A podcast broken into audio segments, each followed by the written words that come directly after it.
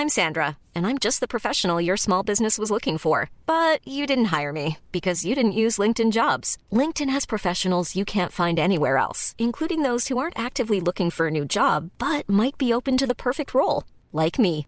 In a given month, over 70% of LinkedIn users don't visit other leading job sites. So if you're not looking on LinkedIn, you'll miss out on great candidates like Sandra. Start hiring professionals like a professional. Post your free job on linkedin.com/people today.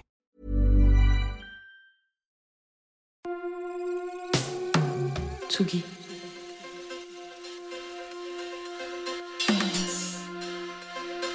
Tsugi Radio.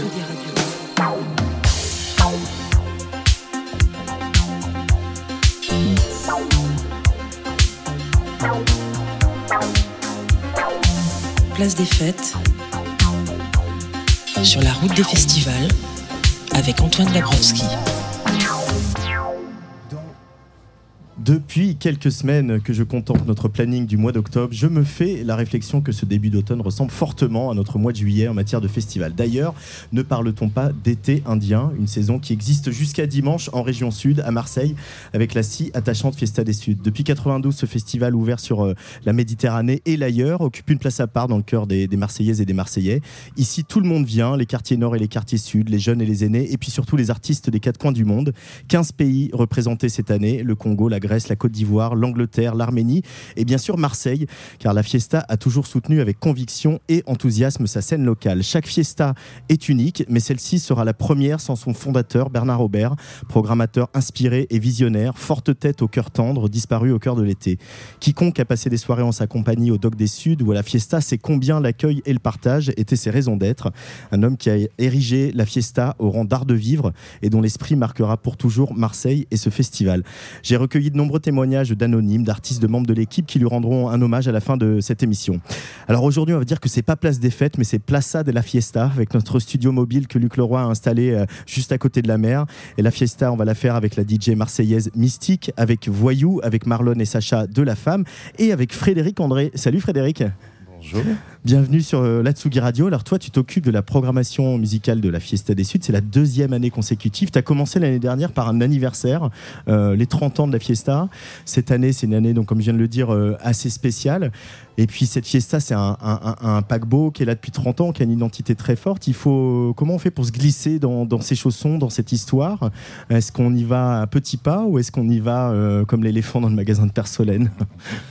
On se plonge dans le projet, on se rappelle des souvenirs euh, qu'on a eu, enfin que moi j'ai en tant que public. On interroge pas mal les anciens. Euh, on questionne où veut aller la fiesta. On se rend compte de l'héritage, notamment que Bernard a laissé, évidemment, qui, était vraiment, euh, comme tu le dis, assez visionnaire et très audacieux. Moi, c'est vraiment ça qui Mm. me reste. Je me dis que vraiment, c'est comme si rien n'était impossible pour lui. Et ça, c'est quelque chose que, que- un marqueur que j'essaye de garder, de, de garder cette folie en tout cas. Ouais. Euh, même si évidemment les choses sont peut-être un peu plus contraintes que- qu'il y a 10 ou 20 ans. Mais en relisant le bouquin des 20 ans de la fiesta, les, premiers, les 20 premières années, et en voyant aussi tous les témoignages qui, qui sont apparus euh, suite à son décès, il y avait vraiment il y a des choses dont j'avais pas conscience tu vois, sur cette prise de risque qu'il y avait, et en tout cas sur cette idée que c'est une grande fête populaire et que la musique est au service de cette fête. Donc, donc on s'y met dedans avec beaucoup de respect et avec euh, conscience de l'héritage. Et tout en se disant qu'il faut, il faut euh, perpétuer cette tradition tout en la menant dans l'époque dans laquelle on est. Euh, parce que en, en 92, il faut le rappeler. euh, Enfin, je vais pas te, tu n'es pas le témoin de l'histoire de la fiesta, mais malgré tout, tu es quand même de la région. Il y avait, y avait pas beaucoup d'événements comme ça à Marseille. Il y avait pas beaucoup de, voilà, aujourd'hui, il y a beaucoup de festivals à Marseille dans des esthétiques différentes, etc. À l'époque, c'était courageux aussi de se lancer dans quelque chose et en en faisant une fête populaire, en se disant justement, on va pas exclure, on va pas faire un festival pour euh, euh, les pauvres ou les riches ou etc. On va essayer de faire un festival où on ramène tout le monde. Et, ça, quand on est programmateur, c'est le cœur du métier en fait. Essayer de trouver le point d'équilibre de comment on a des têtes d'affiche fédératrices qui font plaisir à tout le monde et on marque une singularité en faisant des paris. Euh, c'est ce qui te fait vibrer, toi, en tant que programmateur, de trouver cet équilibre-là, qui est, c'est un pari, hein, on- c'est pas une science exacte. Complètement. En tout cas, ce, côté populaire euh, au sens de on veut tout le monde, tu peux le prendre de deux manières. C'est soit tu fais vraiment de la tête d'affiche très très grand public et tu as plein de monde. Soit tu le prends différemment, c'est qu'évidemment tu as les têtes d'affiche, mais des têtes d'affiche qui artistiquement sont valables. Et en même temps, tu vas ponctuer ta programmation de choses plus confidentielles ou en tout cas de la surprise que les gens vont retenir peut-être en sortant, en se disant bah, je suis venu voir telle tête d'affiche et en vérité ce que je vais retenir c'est ce concert-là de l'artiste que je connaissais absolument pas et qui m'a et qui m'a vraiment marqué.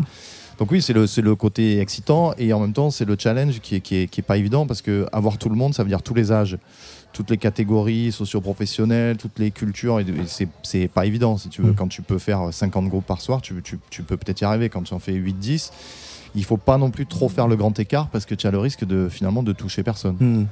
Euh, quel a été ton, quelles ont été tes envies et quel a été un peu le, peut-être pas le cahier des charges, mais en tout cas la ligne directrice que tu t'es donnée pour euh, cette nouvelle édition de la Fiesta des Suds, Frédéric?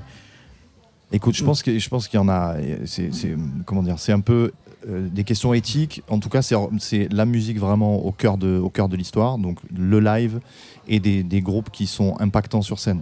C'est-à-dire il faut qu'il faut qu'il y ait une, relation entre le entre l'artiste et le public. C'est de la sensibilité, c'est de l'énergie, c'est mais il faut que ça il faut que ça parle. Euh, peut-être plus au corps qu'à l'esprit, si, je peux, si je peux dire ça comme ça. La danse, la fête, donc on cherche des musiques de fête, on cherche des musiques qui, qui on cherche des cheminements dans les soirées, et, euh, et, en même temps, on essaye de mettre un peu du sens dans les artistes qu'on met sur scène, dans ce qu'ils défendent, dans les risques qu'ils prennent, dans les positions politiques qu'ils peuvent avoir ou sociales. Euh, donc, voilà, c'est un équilibre pas, pas forcément évident à trouver. Mais, euh, mais en tout cas, en tout cas ce, que, ce que Bernard a toujours euh, défendu, c'était pas d'avoir des soirées thématiques ou pas de s'adresser à, à, un public en particulier, mais c'est d'avoir des soirées qui soient esthétiquement très larges. Donc, ce qui est intéressant, c'est d'arriver à avoir des esthétiques larges tout en trouvant des cheminements. Donc cette année, j'ai essayé de travailler aussi autour de collaboration, de comment les artistes se connaissent. Euh, Voyou et la Daniva se connaissent, euh, Lantourloupe et Flavia Coelho se connaissent, euh, euh, Flavia et Ibrahim Malouf se connaissent. Tu vois, alors ça, va, mm. ça peut potentiellement donner des rencontres sur scène, mais en tout cas, c'est aussi travailler cette histoire de famille musicale. et puis l'impact du, du live l'impact du live. Et évidemment, ça c'est très important. Par exemple, c'est une des choses singulières à la Fiesta, c'est que souvent euh, les artistes font des concerts longs, euh, plus longs que sur d'autres festivals. Euh, notamment les têtes d'affiche, ce qui permet d'offrir quelque chose d'assez unique aussi aux, festivaliers. Quand on, voilà, quand es comme moi, quand on les voit plusieurs fois pendant une tournée, et puis d'aller chercher aussi cette rencontre ou de, de provoquer cette déambulation que les gens, comme tu dis, viennent pour euh, Tikenja euh, samedi, mais que finalement ils vont retomber sur euh, quelqu'un d'autre. Par exemple, ce soir, Mystique, pour moi, elle incarne tout ce que tu viens de dire. c'est une DJ marseillaise, on en parlait tout à l'heure, qui en même temps a vraiment une volonté de documenter, d'expliquer, de raconter toutes les histoires de musique qui ont été discriminées, qui sont pas connues en métropole, qui sont pas connues en France, etc. elle incarne un peu cet esprit fiesta mystique dans ce qu'elle défend, dans les valeurs qu'elle défend. Complètement. C'est quelqu'un qui vient de la radio. Euh, c'est effectivement quelqu'un qui que j'ai écouté une émission qu'elle a faite autour du rail. C'est quelqu'un qui connaît assez bien la culture du sound system, donc la culture aussi de la, de la musique de la rue. Euh, et effectivement, elle est capable de, enfin, les oreilles, les oreilles très grandes ouvertes. Hmm. Tu vois, la sono mondiale, cette fameuse, euh, tu vois, cette fameuse expression. Mais oui, effectivement, elle, elle, incarne bien ça. Et, et finalement, que ce soit la scène marseillaise qui est assez présente sur la fiesta ou le reste des artistes, finalement, qu'ils soient français ou qu'ils soient étrangers, ils ont tous ce rapport à la musique qui est un rapport de, de mixité et de comment on, a, comment on est allé chercher plusieurs influences à différents endroits sans ni faire du pastiche, ni se perdre, mais en, restant, euh, en restant eux-mêmes tout en, faisant des emprunts à des cultures. Euh, à des cultures. Euh, cette fiesta, elle est quand même si belle. Quel souvenir tu as de toi de public avant d'y travailler Frédéric André? Moi, j'ai un souvenir d'une année où le, concert se faisait sous la passerelle qui était euh, à côté du dock, là, donc une passerelle euh, d'autoroute. D'autoroute, ouais. Et donc, il y avait, donc les concerts étaient sous la passerelle et c'était assez improbable comme, euh, comme lieu finalement. Et cette idée du nomadisme, tu vois, la, fiesta l'a toujours assez incarné de se dire que finalement, la fiesta est nomade comme les musiques qu'elle représente. La fiesta est nomade et euh, la scène marseillaise, donc on, parlait de Mystique, mais il y a, d'autres artistes marseillais qui sont programmés ici. Euh, toi qui euh, travailles avec elle au quotidien, sur, même sur tes autres activités, comment elle se porte la scène marseillaise? On sait qu'on parle beaucoup de Marseille, on sait qu'il y a beaucoup de Parisiens qui s'installent, on sait que des Parisiens qui viennent aussi faire des événements, etc. Et à la fois, j'ai l'impression, pouvoir parler, je sais pas, il y a pas longtemps avec Keith Francescoli à ce micro, que ça stimule tout le monde, que finalement il y a des gens qui viennent de la région et qui ont des carrières internationales, Keith Francescoli, French 79, Ento, il y en a d'autres dans d'autres esthétiques, il y a des émergents qui montent comme Sin Charles, etc. On a l'impression que tout ça, ça donne un peu de la vigueur aux artistes marseillais pour être encore meilleurs, encore plus forts, se faire connaître. Est-ce que c'est quelque chose que tu ressens, toi euh, Oui, en tout cas, je, trouve que le, enfin, je, je je vais pas dire que je suis euh, connaisseur de toute la scène marseillaise parce qu'il y a, y a des scènes marseillaises, je crois, des scènes très underground, des scènes. Euh, alors, en tout cas, elle est, elle est devenue beaucoup plus plurielle que ce que j'ai pu moi connaître il y a 10-15 ans où finalement il y avait une, il y a eu une vague reggae assez forte, une scène rap évidemment assez forte. Maintenant, je trouve qu'il y a beaucoup de choses qui se télescopent ou beaucoup d'autres esthétiques. D'ailleurs, tu vois, ce soir par exemple, Medusa, on est plus sur des registres cumbia. De l'accro, on est sur un registre occitan, mais sur un rock assez, euh, assez rugueux. Et bien sûr, qui va chercher ses, inspirations du côté de la Turquie, du côté d'une scène disco des années 80 avec de l'électronique, tu vois. Et cette soirée, elle est, je trouve qu'elle est assez, euh, elle représente bien cette scène marseillaise qui effectivement est peut-être en train de se s'hybrider. Euh, après, je pense qu'on a encore quelques petits déficits de, de d'accompagnement, de, structure, de, structure et dans, sa, dans, dans, notre capacité à tous de faire sortir les artistes de la région. Il y a une artiste, euh, on va écouter euh, un extrait de son album euh, là pour, pour finir notre conversation tous les deux. je trouve qu'elle est, elle est très fiesta, c'est la Daniva. évidemment parce que sa musique est inspirée de, voilà, vient des Balkans, de la musique arménienne, et qu'en même temps elle aborde cette musique arménienne comme si elle faisait de la pop anglo-saxonne. Donc, et en ça, elle est très, elle est très fiesta. Et à la fois, cette, ce disque, pour moi, c'est un des disques de la rentrée dans le sens où il est il est tellement à sa place, elle est, tellement à sa place quand elle chante, son, le duo, donc le musicien qui l'accompagne et qui travaille avec elle, euh, arrive à apporter ce souffle de modernité. Il est à la fois classique et moderne, un peu, j'ai presque un effet Amy Winehouse, euh, je ne sais pas si tu seras d'accord, mais euh, et pour moi, elle incarne cette fiesta, cette, jeunesse, cette énergie et à la fois cette hybridation qu'on recherche tous et toutes à la fiesta, quoi. Complètement, c'est exactement ça, au même titre que Marina Sati par exemple. C'est vrai on que diffusera le, le concert demain en, direct euh, à 22h30. Ah bah super. voilà, moi je trouve que c'est des jeunes générations qui effectivement ont un héritage culturel. Alors là effectivement Arménie, Biélorussie et qui au contact aussi d'autres musiciens, là en l'occurrence pour la un musicien français, sont capables de faire des sonorités qui sont pas vraiment d'ici, mais en fait pleinement d'ici et moderne, tout en ayant du respect pour le pour l'héritage et, et, en même temps aussi avec une certaine forme de mélancolie dans, la, dans, dans, cette musique de fête que, que, moi j'aime bien arriver à trouver ça aussi, à trouver de la de, la saudade, tu vois, dans, le, mm-hmm. dans, la musique de fête, parce que quelque part, euh, voilà, la, la fête, c'est aussi raccroché parfois et même souvent à des choses plus, plus, plus sensibles que mm. simplement faire la, faire la bringue. Euh, voilà, dit, bah, Didier Varros dit pleurer sur le dance floor. voilà. euh, on pourrait parler de Coco aussi, hein, qui est euh, un bon exemple de ça, avec des musiciens congolais qui croisent le fer, en tout cas les machines et le fer, parce qu'il y a beaucoup de métal, avec un musicien français. C'est pareil, c'est esprit très fiesta, ça, Coco, qui joueront vendredi ou samedi, je me souviens plus, mais samedi, ouais. samedi. Oui, oui, bah, tout à fait. C'est exactement ça qu'on est allé chercher en faisant le lien avec Babel Music XP, qui est aussi l'autre l'autre opération qu'on mène et où, vraiment il y a toute une scène vraiment émergente qui, qui, qui croise les esthétiques sans vergogne, tu vois. Et je trouve que c'est vraiment, c'est vraiment super intéressant. Finalement, on en arrive aussi à se dire que c'est de l'interculturel, tu vois. C'est-à-dire que la rencontre des cultures fait que tout s'enrichit au lieu de, au lieu de s'appauvrir comme euh, certains et certaines pourraient le, faire, le faire croire. Donc euh, oui, je, pense qu'il y a beaucoup d'artistes, euh, mais la femme qui, qui sera après, tu vois, un groupe de pop qui est capable de sortir un album en espagnol en allant chercher des choses autour de, du cha-cha, de flamenco, flamenco, il y a des castagnettes et tout. Et après, quelques mois après, ils sortent un album autour de chansons hawaïennes. Tu vois, c'est quand même, c'est quand même une prise de risque que je trouve assez, assez étonnante et et j'aime bien, tu vois, cette idée de se dire on peut sortir de notre zone de confort habituelle, on peut prendre des risques. C'est pas toujours évident parce que, évidemment, euh, c'est peut-être pas facilement perçu par ton public euh, habituel, mais euh, voyou qui va chercher un petit peu des petites sonorisées au Brésil avec Diogo Strauss, tu vois, qui voilà. Donc c'est tout ça, c'est intéressant finalement de mm. se dire que eh, on est tous l'étranger de quelqu'un et c'est chouette finalement. Il y a 15 nationalités comme tu le dis, mais les groupes français qui sont ici ont aussi les oreilles grandes ouvertes sur le reste du monde.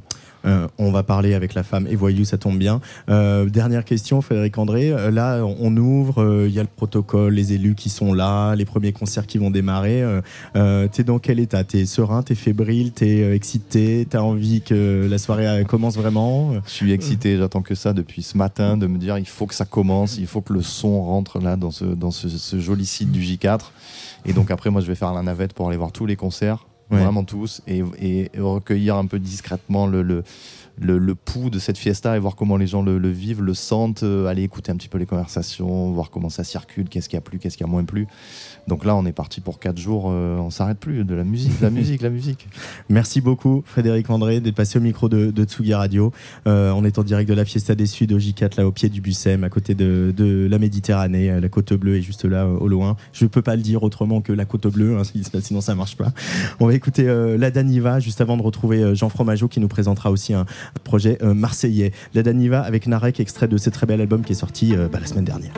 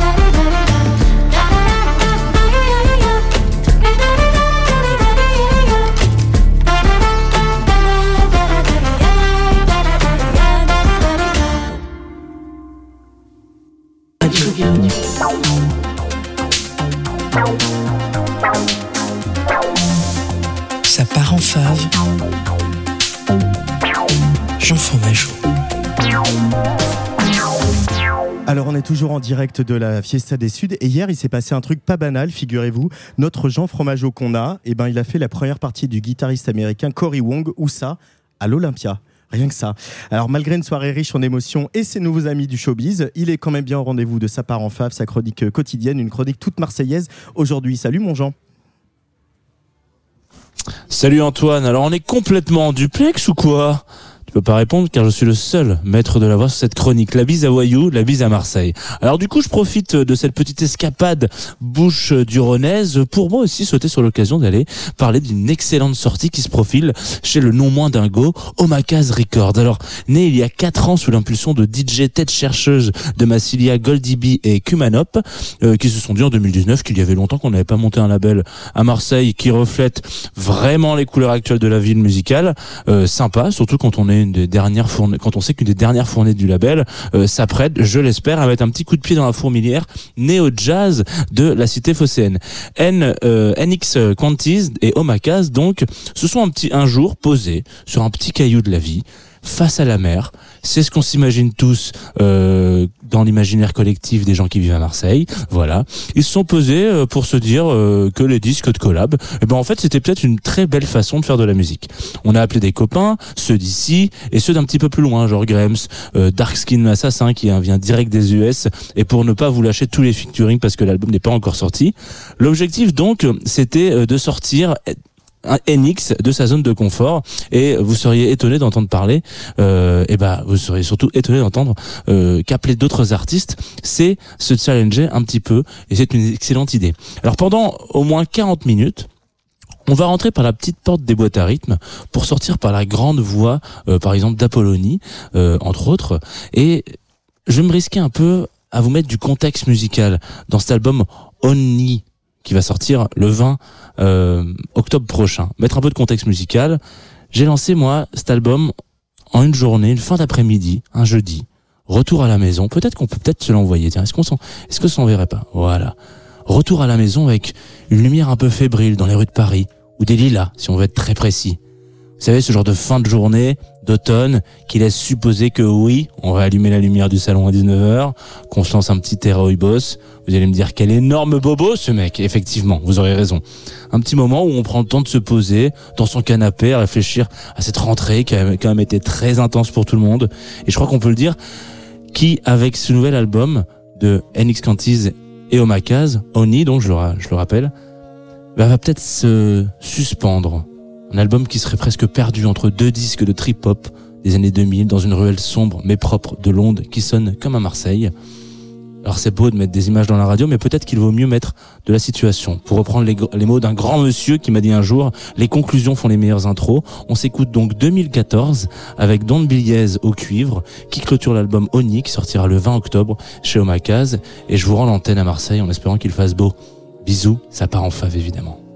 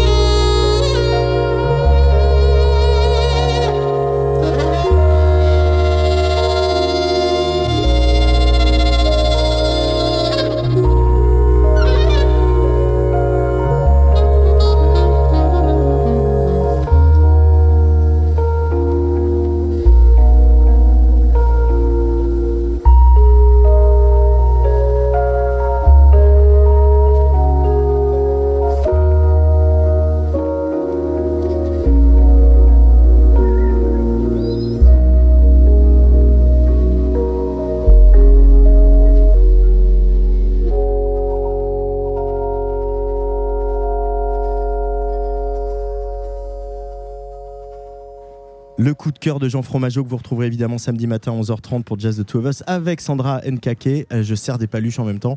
Sandra Nkake, euh, alors que Nancy Jazz Pultation démarra tout juste ses 10 jours de festival pour fêter son 50e anniversaire. Tsugi.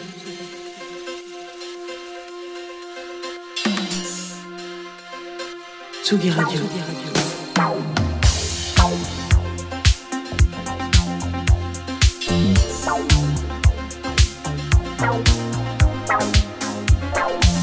Place des fêtes. Sur la route des festivals. Avec Antoine Dabrowski. Allez, on prend un petit micro et parce que j'ai euh, une moitié de la femme qui m'a rejoint, une demi-femme. Ouais, ça, ça va, ça te va Allez, bonjour.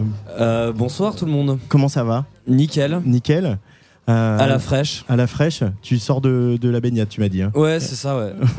Là, je sors de la douche, ouais. Ouais. Mais, euh, on on profite de c'est c'est l'avantage du festival à Marseille euh, pendant l'été indien finalement. Ben ouais, on a vu le, le plan d'eau devant, on n'a pas pu s'en empêcher, quoi. Euh, quelle relation vous avez avec cette ville Marseille dans, avec dans le groupe et ici vous avez c'est pas la première fois que vous avez joué Marseille. Ouais. Carrément, ouais. Bah, on a une, une, une bonne relation. Il y a le, le bassiste du groupe, Sam, qui est, qui est marseillais, qui a grandi ici. Donc lui, pour lui, c'est carrément, il revient à domicile en quelque sorte. Mais euh, pour nous, euh, ouais, bah, à chaque fois que je viens, je- j'adore cette ville et euh, Enfin, de, à chaque fois que je reviens, j'aime bien la ville et je me dis que j'aimerais bien euh, revenir plus, quoi, et puis euh, repasser du temps, ouais. Parce que là, vous vous êtes lancé euh, dans un, un- un- puis On va avoir une série qui s'appelle Odyssée. Euh, Il y a eu un album en, en espagnol avec des musiques d'Espagne évidemment, mais aussi du Mexique, etc. En tout cas d'inspiration. Là, un nouvel album qui est sorti à- au printemps, plutôt avec des musiques hawaïennes. Euh, Est-ce qu'il pourrait y avoir un épisode marseillais, par exemple? Parce qu'il y a une forte culture euh, musicale ici? Ouais, enfin quand même pas, parce que là c'est assez spécifique quand même marseillais, mais, mais quoique, euh, tout, est, tout est possible, ouais. Ouais, tout est possible. Ouais. Euh, pour revenir sur ce, sur ce dernier album, donc Paris Hawaï, qui est sorti au mois de mai, qu'est-ce qui vous a attiré sur la musique hawaïenne qu'on connaît assez mal finalement? Bah, moi j'ai toujours adoré le son des guitares hawaïennes, les, euh, les lap steel en fait. Donc Ouais. c'est des guitares slide en fait qui jouent euh, sur les genoux en fait avec ces sons euh, très tordus et slide dans de la reverb, des ping, des trucs comme ça. Et j'ai toujours adoré ce son, donc euh, c'est c'est vrai que c'est parti de là, je pense. Et après on adore ouais la le côté exotique qui fait rêver, la, la musique exotica, même les trucs à la Martin Denis, euh, Les Baxter, ce genre de Ouais. trucs. Euh, donc on est parti de là, on a, on a essayé de, de le mixer euh, avec euh, en français, avec euh, nos textes et en racontant des, histoires comme ça quoi. Euh, C'est marrant parce qu'il y a une, euh, pour moi, je trouve qu'il y a une vraie évidence. La musique hawaïenne, elle est aussi un peu parfois lente, un peu euh, psychédélique, c'est un peu tarte à la crème, mais malgré tout, il y a quand même voilà des choses qui, qui dissonnent, des harmonies un peu cheloues, etc. Finalement, c'est très la femme tout ça. Mais carrément, parce que c'est vrai que nous on a un truc avec les sons tordus, on adore les sons tordus quoi. Les, les Ouais. guitares qui se tordent, les, les claviers, les pitchs, euh, les bends, tout ce genre de trucs on adore. Et, euh, et puis même, je pense qu'aussi le, le côté surf music, euh, donc qui vient plus de Californie, euh, mais on retrouve des sonorités quand même euh, euh, pareilles. Et, et je pense que nous aussi, ayant grandi à Biarritz, donc il y avait une vraie connexion avec Hawaï parce que il y avait des, festivals de surf. Et donc euh, Hawaï qui est la mecque du surf et Biarritz qui est un peu la, le, le centre du surf en Europe. euh, et qui est une ville historique euh, dans le surf donc euh, je pense on a voilà on a il y a beaucoup d'Hawaïens qui venaient de Californiens qui venaient à Biarritz euh, donc je pense qu'il y y y a une forte connexion entre les deux quoi Euh, mais vous aventurez même à, à- à- à chanter des mots euh, d'hawaïen. Enfin, il y a plusieurs euh, langues à Hawaï, hein, d'ailleurs, et je crois qu'il faudrait en parler avec. On a fait ça Non, euh, euh, si, oui, ah oui, alors- dans les, certains titres, dans certains petits Ouais, ouais, refrains, ouais. ça vient comme ça. Parce que du coup, c'est aussi des sonorités, ça aussi, qui sont très étranges, qu'on n'a pas l'habitude, où il y a beaucoup de voyelles, de sons, de diphtongues, etc. Il n'y a pas beaucoup de, de plosifs comme on a en, en français ou en anglais. Euh, de toute façon, ce qui va vous attirer, c'est le son, toujours. hein. C'est ça qui est votre drive. Carrément, ouais. Mais après, euh, c'est vrai que dans cet album, c'est surtout en français, un peu en anglais. Il y a quelques mots hawaïens comme euh, aloha, des trucs comme Qui ça, mais traîne, ouais. qui traînent. Et on a et on a mis des noms de chansons en hawaïen. Mais c'est vrai qu'on n'a pas vraiment exploré la langue hawaïenne pour le coup. Et maintenant que tu me le dis, c'est vrai que c'est un peu dommage, c'est parce que c'est une langue que j'adore. Et puis même euh, tous les tous ces dialectes, même euh, le tahitien, le- les maoris, les néo-zélandais, en fait, j'ai l'impression qu'il y, y a une connexion dans ces langues-là. et, euh, et qui est sublime. Mais bon, après, ce qui était marrant, ce qu'on trouvait, c'était euh, de justement de faire le côté plaquer le côté français avec nos paroles de chansons d'amour un peu tristes. Même il y a le clip de la Wayenne, Ouais. c'est un mix entre des images euh, euh, idylliques de d'île et euh, et euh, un type à Paris qui est sous la neige en fait. Et c'était un peu ce, ce qu'on- et l'album d'ailleurs on l'a appelé Paris Hawaï. Ouais. Donc c'était c'était d'avoir cette opposition en fait qu'on trouvait euh, marrante en fait quoi.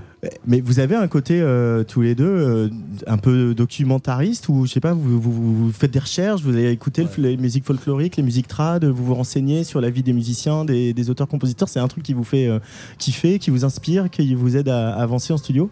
Ah bah, carrément. Enfin, euh, exactement. Ouais. Enfin, moi, là, ouais, tout, tout ce qui est. euh, Bon, c'était pareil pour l'album espagnol. Il y, a eu un, il y a eu un gros travail de, de recherche, aller euh, chercher dans les styles, les sous-styles, et puis derrière les, les, les, les types connus, aller chercher les types pas connus, et décortiquer les chansons et les écouter et comprendre comment c'est fait pour les refaire à notre manière, utiliser les instruments. Donc là, c'était avec les guitares euh, hawaïennes, mais l'album d'avant, par exemple, c'était avec les trompettes et les guitares classiques. Euh, moi, j'adore. euh, c'est- une sorte de travail de- de- d'archéologue en fait, et ça, ça nous aide à, à composer derrière en fait quoi, ce ce Ouais. qu'on fait en fait quoi. C'est vraiment notre manière de. c'est- en fait, c'est comme une école en fait, c'est d'aller euh, chercher des archives et de, de, de, de partir de ça quoi. Il est venu relativement vite, ce, ce Paris Hawaï, par rapport à Teatro Lucido, euh, Ouais. moins d'un an. Euh, vous êtes euh, prolifique, vous avez besoin de ça, de, de- de composer et de sortir, parce que composer c'est une chose, mais euh, sortir, euh, c'est aujourd'hui. Bon, maintenant vous avez votre propre label et euh, vous vous produisez. On sait que ça tourne bien, et notamment international, donc ça donne une, une- une forme de liberté. Mais pourquoi ce besoin de, de sortir aussi régulièrement, autant de chansons, etc. Je parle sous le regard. Euh, Non, ouais. non, parce que c'est vrai que des fois on a des discussions avec nos labels qui disent Ouais. faut aussi attendre et pas trop sortir pour pas saturer la tête des gens. Euh, ce que je comprends aussi, mais, mais c'est vrai que je pense que les, les trois premiers albums, il y a eu beaucoup de temps d'écart entre les albums. Déjà, il y a eu beaucoup de temps avant le premier album. Ouais, entre déjà, la première prise de parole et le premier album. Exactement. Et ensuite, là, le paradigme qui a mis longtemps entre l'album d'avant, Mystère. Et je pense que nous, en tant que que, que compositeur, que musicien, on avait une grosse grosse frustration de, beaucoup composer, mais que ça sorte pas et que et puis c'est c'est toujours cette frustration du musicien quand entre le temps on fait la chanson, on la termine en studio, elle sort, la promo, c'est des cycles de 4-5 ans et ça peut être très frustrant euh, artistiquement. Donc là, je pense qu'on avait besoin, justement, là, on est passé sur une autre config avec euh, euh, avec un label avec qui on distribue, mais on a notre propre structure, donc on peut plus se permettre aussi de faire ce genre de choses.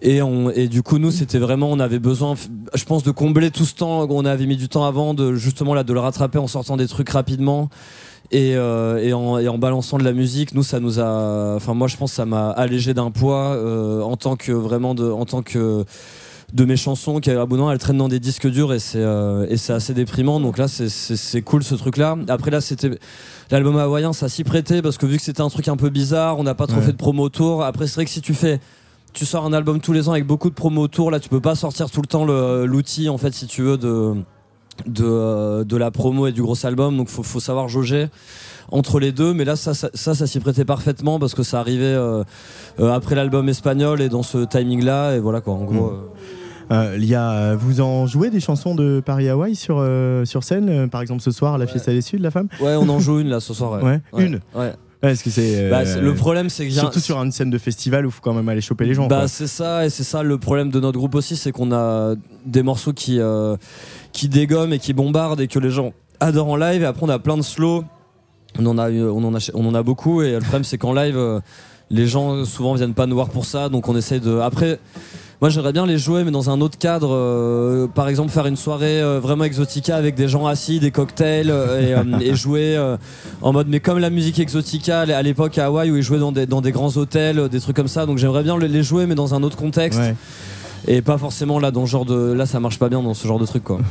Ouais, mais c'est une bonne idée, c'est en même temps un concert euh, de slow, Ouais. un peu crooner, un peu euh, ambiance tamisée. euh, Ouais, ambiance Elvis Hawaï années 50 un peu quoi. Ouais, ouais, ambiance Elvis Hawaï. Euh, elle est toujours là, la planche de surf, à la fin du concert, depuis le début? Non, non, non, non. On, fait, on fait plus ce coup-là, ouais. On fait Ouais. plus ce coup-là, ouais. ouais, ouais. Mais ça a été un, un marqueur fort, ça aussi, pour la, la femme. ces moments de folie. Euh, Peut-être il faut que tu mettes un casque si les, concerts commencent, mais euh, ces moments de folie, de fin de concert, de, de, de, de descendre, euh, danser avec les gens, etc. Ça, ça construit la légende aussi. vous essayez de, de, de continuer l'histoire un peu ailleurs maintenant ou comment Non, bah, cette idée, elle est venue sur un coup de tête. Je sais plus, on était en tournée. À un moment, on s'est dit. Putain mais c'est con faut ramener une planche et surfer quoi. Et, euh, et en fait on est passé à Decathlon on a pris une planche on a enlevé les dérives et on a on l'a fait mais euh, je sais pas je pense euh, moi j'ai du mal avec le truc de faire toujours le même trick c'est que ça devienne un truc ok c'est leur truc alors ils le font tout le temps en même temps c'est vrai que quand t'as un groupe qui tourne beaucoup t'es un peu obligé de te répéter mais ça se trouve on le refera un jour Ouais. voilà quoi. En tout cas ouais. Euh, pour revenir à, à- à Teatro Lucido, euh, il y a un, mouvement culturel très important en Espagne qui s'appelait la Movida, hein, après, euh, le- après la chute de, Franco, euh, qui a donné euh, bah, plein de cinéma, plein de musique, etc. Bon, évidemment, on, pense tout de suite à Almodovar notamment. Ces mouvements culturels-là, on parlait de tradition, de folklore, etc., mais des mouvements culturels qui sont aussi des moments politiques dans des pays, c'est des choses qui vous inspirent. On n'a pas la sensation que la femme soit forcément un groupe politique, et pourtant, s'attaquer à ça et mettre ça en scène, c'est très politique finalement. Bah, peut-être, ouais, inconsciemment. Enfin, le, le- le mot politique, c'est un vaste mot parce qu'en fait, il y a le. Il y, a, il y a le type en mode Renault qui vraiment va, va, va, va faire des, des textes engagés, politisés, ou alors les rappeurs ou les gens comme ça. Nous, on n'a jamais vraiment fait ça. Euh, après, après, voilà, j'imagine que des fois, il y a des messages subliminaux, euh, et puis même. euh, je sais pas, enfin là, là c'est un, un vaste débat, je sais pas si on va partir sur ce terrain. Mais, Mais- euh, mais ce que en je veux dire, c'est qu'il y a quand même des valeurs, quoi. Euh, des valeurs qui passent à, à travers ouais, ça. ouais, quoi. bien sûr, ouais. Mais ça, c'est des mouvements. euh, bah, la Movida, voilà, il y a, il y a eu le, il y a eu le punk, euh, le punk en Angleterre, en France. euh, même les, mou- la mouvement, le mouvement de la cold wave, c'est vrai que chaque mouvement est, est souvent euh, associé à, un, à une, euh, comment dire, un, à quelque chose de, enfin pas forcément quelque chose de politique, mais même si tu regardes le ska, le reggae, les trucs, c'était le, enfin voilà. Mais nous, ouais, c'est l'aspect musical hein, vraiment qui nous. euh, moi, la Ouais. Movida, c'est en découvrant des groupes euh, espagnols, en écoutant des trucs, euh, que ça m'a vraiment intéressé. Après, quand tu regardes l'histoire derrière, bah, c'est vrai que c'est assez fou cette époque où ils sortaient de la dictature et tout ça. Et, et bien évidemment, ça, ça nous parle, ces, ces élans de liberté et tout ça, ça nous parle quoi. Pour revenir au concert, vous êtes un, un de nos groupes hexagonaux qui tournait le plus à l'étranger, notamment aux États-Unis, mais pas que. Est-ce que ça, c'est une. C'est quoi? Vous le vivez comment? Comme une forme de responsabilité ou juste comme un kiff ultime euh, d'aller jouer au Mexique, aux États-Unis, euh, euh, dans le reste de l'Europe, etc. Comment on se situe par rapport à ça? Parce que ça, ça enchaîne pas mal quand même les dates hein, de la femme. hein. Bah, bah avec du recul, c'est une chance énorme parce que c'est vrai que pour un groupe qui chante en français, c'est rare. Bon, un peu en espagnol maintenant. Oui, bon voilà, mais de base. Et, euh, et non, c'est vrai que c'est assez, assez fou et improbable, improbable quand on y pense, surtout que quand on a commencé, beaucoup de gens nous disaient euh, que ça marcherait pas à l'étranger, les labels, parce que à l'époque c'était l'anglais la mode. Ouais. Euh, donc on s'est rendu compte en y allant que c'était l'inverse, que les gens nous appréciaient pour ça et que ça les saoulait un groupe qui copie euh, les anglais quoi. Et que nous justement on essaie de, on essaie de, de sortir de ces schémas des groupes qui copient trop les anglais quoi.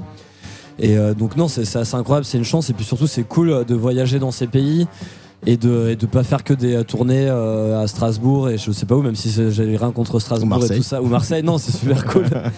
Mais euh, mais voilà ça nous paraît de voyager et je pense que ça aussi finalement euh, euh, nourri notre musique comme les- ces albums en espagnol et des trucs comme ça. Après pas forcément non plus mais mais il y a eu de ça aussi quoi. Mais finalement, vous étiez un peu euh, précurseur. Enfin, le mot est peut-être fort, mais en tout cas, voilà, vous aviez fait partie des premiers à, à justement dire on fait pas, de, on copie pas les anglo-saxons, on chante pas en anglais, on chante en français. Aujourd'hui, ça paraît une évidence pour plein d'artistes et on peut que s'en réjouir, hein, que ce soit vous les artistes ou nous les, les journalistes. Euh, à l'époque, vous aviez conscience de ça? Ou C'était un où il y avait euh, parce qu'il y avait, il y a eu quand même une espèce de Bah, comment en fait, dire d'éruption de la femme au début. C'était quand même genre bam, la femme est là. On était tous. euh, Après, c'est des modes parce qu'en effet, on a chanté en français, mais si tu regardes avant, dans les années 60, tout ça, enfin, je veux dire, toute la pop française, les yéyés, tout ça, ils chantaient en français, c'était traduisaient assumé. des chansons anglaises. Après, ça n'a pas forcément traversé les frontières, mais il y en a, mais il y a quand même quelques trucs qui ont quand même traversé les frontières.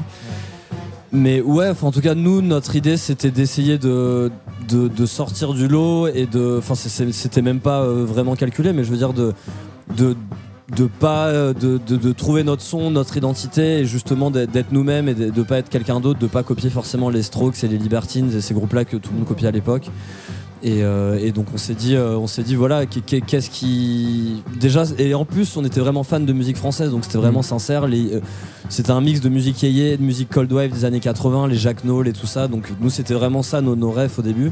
Même si on adore beaucoup de trucs américains et anglais, mais on s'est dit allez on on chante en français déjà parce qu'on est super nul en anglais et que, et que ça, ça- on s'en foutait de, de singer les anglais et qu'on a on s'est dit aussi finalement on, le, truc de faire tout, ce- tout ce qui se fait pas, bah, des fois c'est aussi un bon calcul parce que tu trouves une originalité et ça surprend les gens aussi quoi. Euh, la femme, vous serez euh, tout à l'heure sur euh, la grande scène de la Fiesta des Suds ici à Marseille. Vous serez aussi le, le 17 octobre au Nancy Jazz Pulsation. Et puis bah, partout ailleurs. hein. Plein de, encore quelques belles dates à, à venir sur cette tournée. Et la prochaine destination, on peut le savoir déjà ou c'est un peu tôt pour en parler de, de Odyssée, de cette série? C'est peut-être un peu tôt encore. Ah, c'est peut-être un peu Ouais, tôt. mais on y travaille en tout cas. Moi, ouais, j'espère bien. Parce que c'est bien quand vous sortez des trucs tout le temps, les artistes, nous on est contents. Bah ouais, bah c'est bon à savoir bah, parce voilà. que des fois on sait pas si justement si, quand on sort trop de trucs, euh, est-ce que les gens sont saoulés ou non. Enfin, ça dépend. Il faut que ça soit des bons trucs aussi. Alors, parce que- je sais pas si euh, mes, mes, co- mes confrères et consoeurs euh, programmateuristes dans des radios commerciales diraient la même chose. La question se pose. Nous, à notre Sugi Radio, on est ravis que vous sortiez des trucs tout le temps. hein. Ah, bon bah c'est bon à savoir alors. On va écouter Aloha Baby quand même pour. euh, voilà, alors que la banda du doc, je sais pas si tu connais la banda du Non, doc. c'est mais la- ils ont l'air bons. Ouais. C'est la fanfare qui vient tous les ans traditionnellement ouvrir la fiesta. Ah ouais Ils viennent de, voilà, de commencer, c'est eux qui lancent un peu les hostilités, mais on va quand même euh, aller faire un tour euh, du côté de Hawaï, À l'aise. euh, à l'aise. Merci beaucoup Bah, merci d'être venu ouais. sur Tsugi Radio. À très vite. Merci.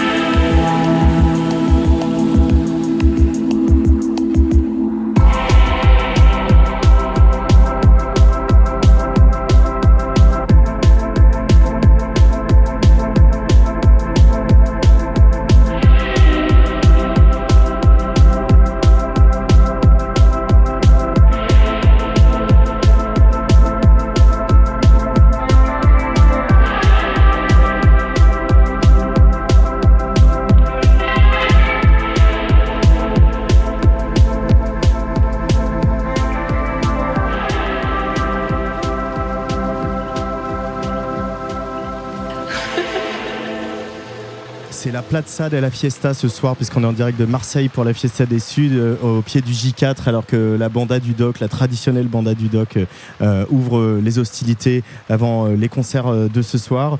Euh, J'ai à côté de moi une artiste, une DJ de Marseille, qui fait un peu les, les 3-8 ce soir à la Fiesta, puisqu'elle elle joue plusieurs fois. C'est Mystique. Bonjour Mystique. Bonjour, Ça va bien? Ça va, ça va, merci beaucoup de m'accueillir. T'as déjà fait un petit, un petit interplateau. tu vas rejouer dans, dans pas très longtemps, dans même une petite demi-heure. Euh, comment, euh, quand on est marseillaise comme toi, euh, quelle image elle a cette Fiesta des Suds Je pense que c'est un gros gros festival, hein, assez axé sur musique du monde, qui met pas mal en avant les, les- la scène émergente aussi. Voilà, un festival assez familial. Donc ouais, non, une belle image. T'as une, belle- une belle image de la Fiesta Ouais, des Suds. ouais. Euh, et on, on est fiers un peu d'être programmé à la Fiesta des Suds Ah, quand même, hein, c'est quand même un gros gros festival. Je pense que c'est un des plus gros festivals pour lequel j'ai été booké. hein. Ah oui? Ouais, ouais, ouais. J'avais déjà joué aux Afters, au Doc des Suds. Euh, mais là, ouais, ouais, gros, grosse pression un petit Il y a peu. de la pression un peu Un petit peu, toujours. Ouais, toujours. toujours. Euh, Mystique, on, on t'avait des- on t'est déjà entendu plusieurs fois sur Tsugi Radio, parce qu'il y a des, des, des copains en commun qui sont résidents, qui t'ont invité. Euh, Lions Drums, euh, qui t'a invité une fois. Ouais. Et puis Charles, effectivement, Accidence dans Je dis que d'ailleurs, en fait, en, en fond, avec, en plus de la banda du doc, on, on écoute un peu le set que tu avais fait pour l'émission de, de Charles, Ah, pour. Dig, pour se mettre un peu dans la vibe. Et c'est vrai que ce qui, dès qu'on s'intéresse à ton cas, on, est obligé de relever tout de suite ton goût pour euh, sortir des musiques, euh, j'ai envie de dire du placard, mais pour parler de musique qu'on connaît pas, qui sont connaît pas en métropole, qu'on connaît pas en France. Euh, D'où ça t'est venu cette, envie comme ça de documenter, de raconter, de, faire entendre toutes ces musiques de la Caraïbe, de l'Amérique du Sud, de l'Afrique?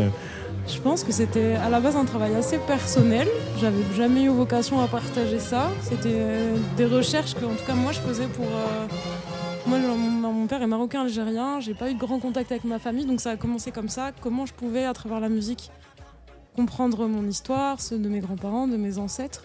Et petit à petit, je me suis intéressée à plein de choses. Ma maman est espagnole aussi, donc euh, voilà, la musique latine, euh, arabo-andalouse, etc. Et c'est venu depuis très très petite, je pense depuis très jeune. Et euh, est arrivé le moment où je me suis mis à mixer. J'ai commencé par la radio un petit peu avec euh, Radio Canu à Lyon, qui est une radio associative.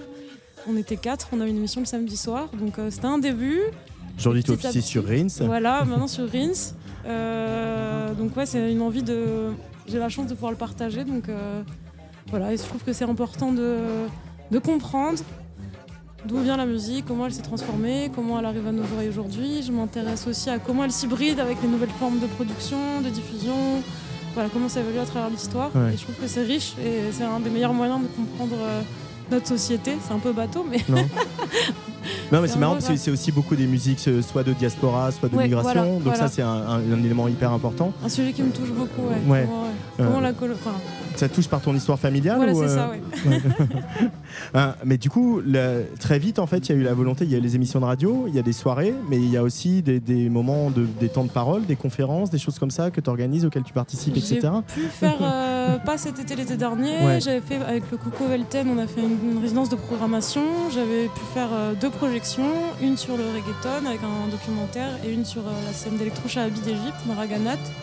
On avait aussi fait un plateau radio avec un collectif euh, punk colombien qui officie à Bogota et qui ont une sorte d'atelier squat euh, Ouais. indépendant, qui font de la sérigraphie. Donc voilà, on a pu euh, explorer tout ça. Les évolutions en tout cas entre musique populaire, musique do it yourself, je dirais, culture punk. Enfin, Aujourd'hui c'est devenu très proche. C'est devenu très proche. Donc Mm. Voilà, on avait fait sur ça. Mais le... c'est marrant parce qu'aujourd'hui, on a quand même l'impression que. Euh, je sais pas, pour parler du reggaeton, et voilà, Rosalia prend le reggaeton et elle en fait un truc euh, fatissime où d'un seul coup tout le monde se dit que euh, ah ouais, mais en fait on est passé à côté, on savait pas, et elle, elle le porte, elle le porte avec panache et beaucoup de talent, etc. Et on a quand même l'impression que les- y a plein de choses qui marchent très fort, qui viennent de, de, de micro-scènes ou de genres euh, très peu connus. Très, c'est une, on- une époque qui est stimulante non, en ce moment quand même là-dessus. Quoi, parce qu'on Franchement, se dit ouais. qu'on peut sortir des musiques euh, très peu connues et que sur un malentendu, ça devient euh, hyper connu grâce à un, un porte-voix formidable comme Rosalia en l'occurrence. Mais des exemples sont légion en fait.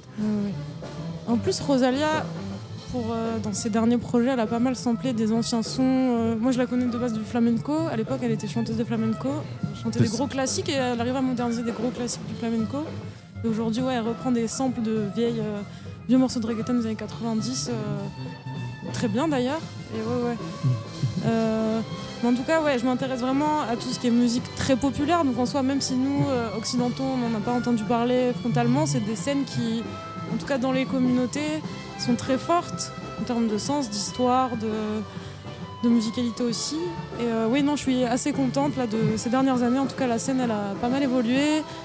Les musiques plutôt... euh, beaucoup de musiques se sont propulsées au rang de... de- de- de- comment dire De micro-scènes, on arrive à avoir des... des- des- des- comment dire ça simplement Avoir un public plus large qui Ouais, vous suit, qui plus suit large, ou qui. euh, ouais. exactement. Même au niveau de la, des, des artistes qui produisent, qui mixent, il y a beaucoup, beaucoup plus de femmes qui, qui osent se mettre en avant. J'en fais partie, j'ai mis du temps avant de me dire. euh, Donc ouais, la scène se transforme, autant de la musique plutôt traditionnelle, populaire, la musique électronique, et tout se rencontre. Et franchement, je suis assez contente, et j'ai espoir que dans le futur, ça, ça évolue encore mieux. Bon, faut espérer là quand Oui, même. oui, hein, oui. le- le- ça se passe. Et là, là, c'est la programmation de la Fiesta cette année. Elle est, en- elle est représentative de ça, de ça aussi, de cette hybride, de pardon, de cette hybridation, de ce renouvellement de génération. Euh, Marseille, euh, j'en parlais tout à l'heure avec Frédéric André, c'est une ville euh, qui bouge beaucoup, de mieux en mieux. Il commence à y avoir des musiciens, musiciennes très connus, même parfois internationalement, qui viennent de Marseille et qui vivent toujours.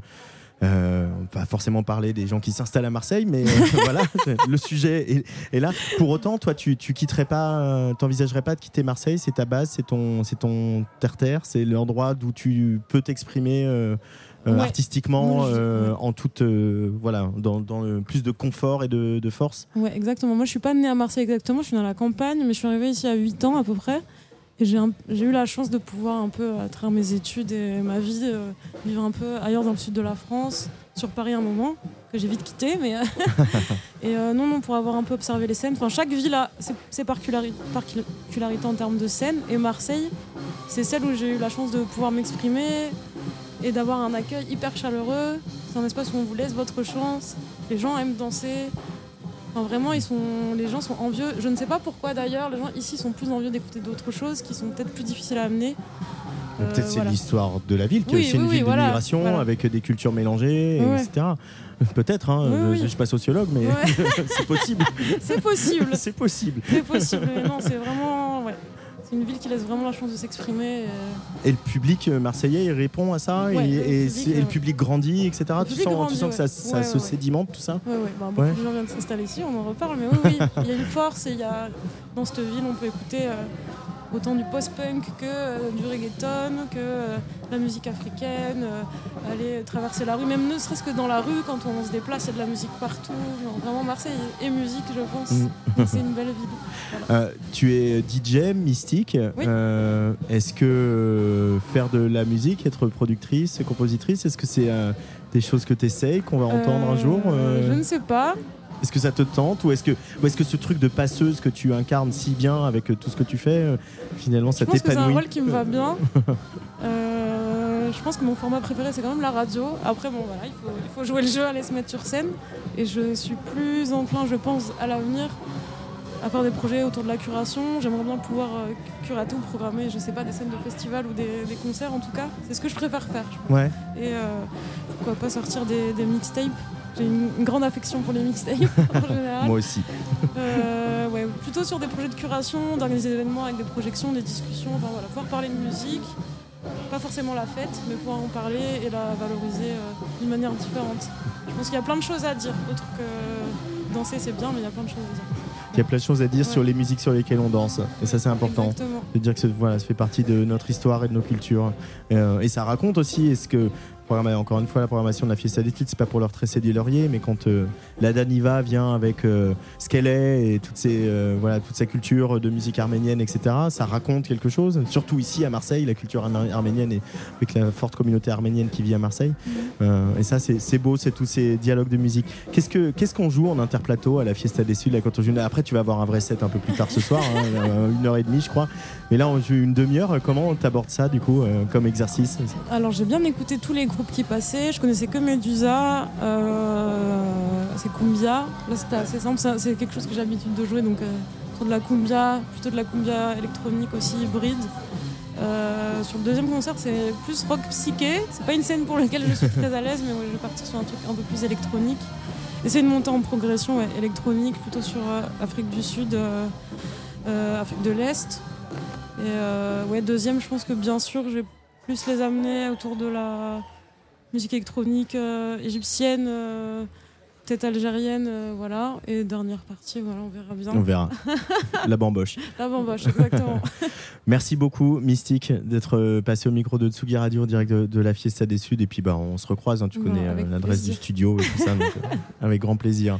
Merci beaucoup. Merci. On va passer, euh, on va retraverser l'Atlantique si tu veux bien. On va aller euh, à Kingston. Euh, dans les bagages de Molécule, qui est allé bien. enregistrer un album euh, avec euh, des vedettes du dub euh, et du reggae, euh, qui euh, l'album qui est sorti juste aujourd'hui et Molécule qui sera à la Fiesta euh, samedi soir.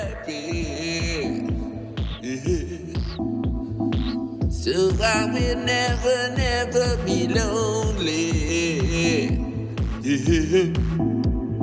I need your love, love,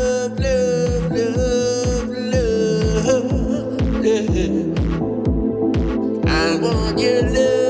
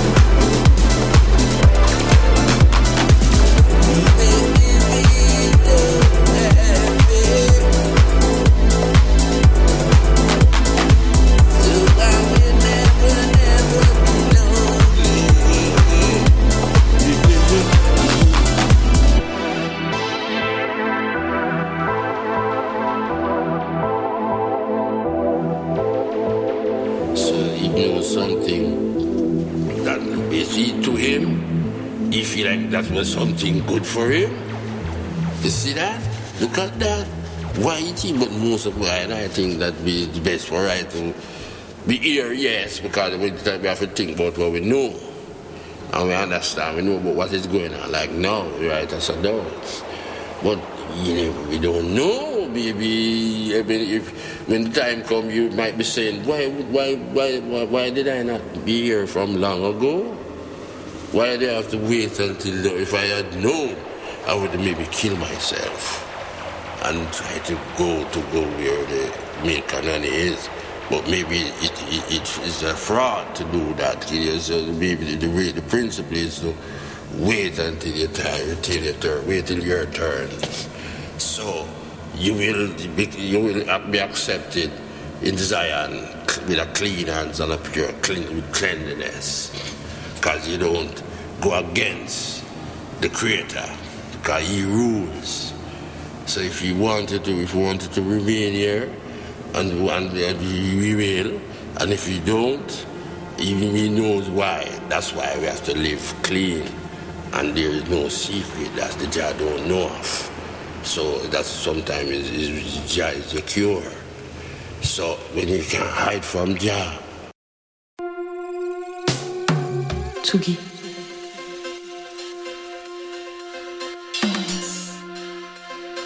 Place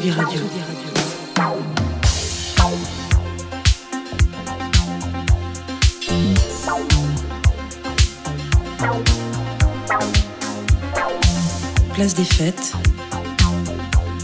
Sur la route des festivals. Avec Antoine Dabrowski. À l'instant sur la Tsugi Radio, vous venez d'entendre donc Molécule qui rassemble sur le même micro-sillon la French Touch et le reggae sur ce nouvel album qui est sorti donc aujourd'hui.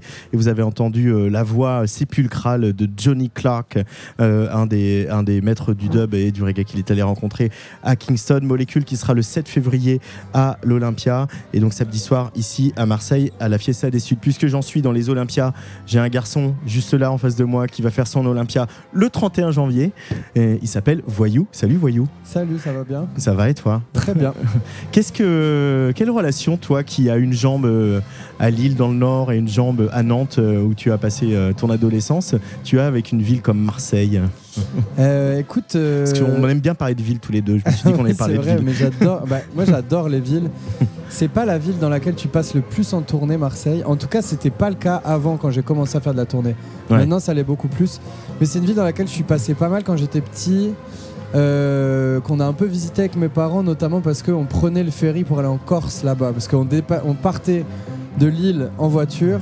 Ouais. Et on roulait, roulait, roulait, roulait comme ça. À l'époque, c'était pas les questions d'écologie, tout ça, mais en tout cas, on roulait de Lille jusqu'à Marseille. Et tu prenais le bateau juste à côté de Et là où on est, hein, le- le vraiment Corsica euh, Ferry le Corsica là, Ferry ouais. qui part de- d'à côté d'ici. Hein. C'était nos vacances, on avait l'impression d'avoir les meilleures vacances de la Terre et on s'arrêtait toujours là.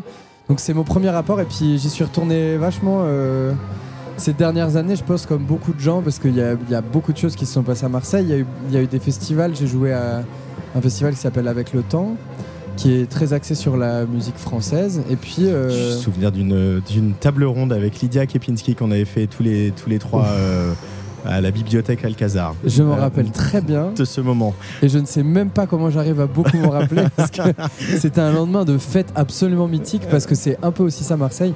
J'ai toujours passé des, des- des soirées euh, extraordinaires ici, hein, vraiment. Oui, on avait fait un triple after parce que je crois qu'il y avait François Nietlas Montaigne qui avait organisé un after off dans un autre bar, etc. Tout à C'était fait. ce soir-là. Il y hein. avait Flavien Berger, pas avait- très loin. Ouais, qui- ouais. C'est vraiment, on est en train de faire le pire name dropping de la pop française. Mais il se trouve que ce, ce soir-là, il y avait à la fois les gens et à la fois les énergies réunies pour que ça soit la meilleure et la pire soirée de ta vie. En tout cas, la meilleure soirée et le pire lendemain. Donc Ouais. c'était la pire conférence que j'ai faite de ma vie, je crois. Je- Moi, j'en ai un, un bon souvenir, mais. euh, Alors, est-ce que tu veux qu'on en parle euh, non, je sais J'étais arrivé avec Mais- Lydia qui avait fait une soirée parallèle apparemment de la nôtre parce que les énergies étaient présentes aussi de son côté. Qui était Lydia en- qui vient du, qui Lydia vient du Kepinski, Québec. qui, Qui vient du nous Québec. venait du Québec, qui était elle aussi dans un état euh, bah, de j'ai pas dormi beaucoup et j'ai bien fait la fête. Et on était arrivé et devant, ça c'est les choses que les gens ne voient pas, devant il y avait un banc de gens euh, tout droit sortis d'une maison de retraite, vraiment. Et vraiment, et après il y avait d'autres gens du festival et tout ça, et c'était super, mais il y avait les deux premiers rangs, c'était Moyenne d'âge euh, 85 ans, je pense. Je crois, je crois que c'est la- l'année euh, avec le temps où j'ai loupé un train après, mais, euh, Ah bah ouais, voilà. ouais, mais le lendemain. Mais bon, bref. Euh, voyou. Comment ça va sinon comment ça va sinon Comment non mais comment euh, ça va depuis que c'est sorti euh, cet album? On avait fait un, fêté ça en grande pompe sur Tsugi Radio. On était Ouais. même allé chez toi faire une émission en direct de chez toi. C'était quand même un peu chic. Merci encore de nous avoir accueillis. Avec Et plaisir. euh, moi, j'ai le souvenir de, de ce Trianon, euh, il n'y a pas si longtemps, euh, euh, avant l'été, où, et, et où on était nombreux à te connaître, à, te, à travailler avec toi, à t'avoir interviewé, etc. À se dire, ah là là, mais qu'est-ce qu'il est à sa place là? Qu'est-ce que ça se passe bien? Bah, Et qu'est-ce que ça fait plaisir? Ouais, bah, c'est cool. Moi, ça me faisait trop plaisir aussi d'avoir tous ces gens autour. C'était pas le concert le plus facile de ma vie, le Trianon, parce qu'il y avait quelque chose de. J'avais, j'avais presque pas envie d'abîmer les lieux. Il y avait quelque chose de très sacré. Et, hum, et je pense que j'avais besoin de sentir ce moment, de, de donner l'impression que tout était incroyable, que tout était unique. Alors qu'en fait, c'était un concert comme un autre. Et... Mais c'était magique parce qu'il y avait plein de gens dans la salle. Mais c'était passé à une allure. J'étais sorti Ouais. de là, j'avais rien compris à ce qui s'était passé. Et ça laisse presque des sentiments de déception. J'en avais parlé avec euh, November Ultra, qui a déjà ressenti Qui était ces- venu des chanter sensations- Soleil qui était venu Soleil chanter avec, euh, avec toi sur scène. Mais je crois que les, que je crois que les gens avaient, avaient vachement aimé ce concert. Et, et c'est aussi des moments où ça passe tellement vite. Et c'est, c'est tellement un moment qu'on attend qu'une fois que c'est passé, et ben il y, a un- il y a un truc qui se passe où d'un coup les concerts deviennent plus simples aussi. Je sais pas comment dire. Et on attend avec beaucoup d'impatience la date parisienne d'après. Pour, euh, pour envoyer une grosse saucée en se disant ok c'est bon maintenant je sais qu'il faut pas que je, pose, que je me pose ces questions là et juste que je kiffe comme n'importe où ailleurs quoi Euh, un- travailler sur un album, c'est souvent long. Il y a une partie de travail qui est solitaire. Euh, euh, toi, en plus, tu as rajouté la dimension voyage puisque tu as passé pas mal de temps au Brésil. T'as je- tu rencontré des gens, un peu enregistré des choses. Tu t'es documenté, tu as digué, tu as ramené plein de vinyles, trop de Ouais. vinyles dans tes valises, comme tu fais tout le temps. Vrai. Euh, et puis après, bah voilà, faut l'enregistrer, faut aller en studio, faut mixer. Et comment tu cette bascule de maintenant, bah, il est sorti, l'album il est plus à moi, et il faut que je le joue sur scène pour les gens? Et même si euh, j'ai fait trop fait la fête la veille, ou même si euh, je suis un peu triste pour une raison euh, obscure, ou si je suis agacé, bah, il faut donner ce concert. Comment tu passes de cette bascule de très solitaire et très petit cocon au moment de concert et de partage C'est vraiment une bonne question. je crois qu'en fait, la chance que j'ai, c'est que je fais ça depuis tellement longtemps que j'ai complètement oublié ça. Je, je cérébralise plus du tout ça. C'est-à-dire que je- je- j'ai encore l'impression, quand je suis sur scène, d'être musicien pour euh, un autre groupe. Quoi. Et, euh, et en tout cas, d'avoir cette espèce de détente absolue, de me dire que rien n'est grave, rien qui va arriver va être grave et que tout va juste être un moment à vivre avec tous les gens qui sont là. Et même si jamais c'est une panne, même si jamais c'est des paroles oubliées ou quoi que ce soit. Et du coup, ça fait que c'est toujours extrêmement réjouissant de monter sur scène. En plus, avec les musiciennes et musiciens que j'ai, il y a un truc ultra simple où tous les soirs ça peut être différent, où ça improvise beaucoup, où on peut faire traîner des choses, durer, tout ça. Enfin, c'est vraiment euh, ultra agréable et super ludique à faire, quoi. Et en fait, je crois qu'il y, a un- endroit où je, me suis rendu compte il n'y a, pas- il y a pas longtemps de ça, c'est que ça fait depuis que j'ai. Depuis que j'ai 6 ans que je fais des concerts et ça fait depuis vraiment mes 14 ans que je fais des concerts euh, au moins toutes les semaines, enfin au moins tous les mois disons. Et puis après, c'est devenu mon travail quand j'avais 17 ans. Et même si j'étais dans le fond, euh, tout ça, la vie de tournée, les concerts, c'est tellement devenu mon quotidien et ça l'est depuis tellement longtemps que je crois que j'ai un peu oublié. Je, je sais plus trop ce que c'est que de vivre sans ce truc-là. et même quand je me retrouve dans des périodes de composition, parce que c'est aussi ça le, le, ce que tu me poses comme question, c'est tous ces moments où on est seul avec sa musique et après comment on la partage. En fait, je crois que les moments où je fais de la musique seule sont déjà vachement projetés vers ce moment où je vais me retrouver sur scène pour les jouer à des gens. Parce que j'ai besoin de, de me dire que je vais kiffer, quoi, que ça va être marrant, que ça va être des, des morceaux chouettes à défendre, qu'il va y avoir musicalement plein de choses à faire avec, qu'on va pouvoir s'amuser, faire en sorte que les gens s'amusent et puis, euh, puis avoir des choses aussi à raconter qui à la fois nous soignent et puis nous réjouissent, quoi.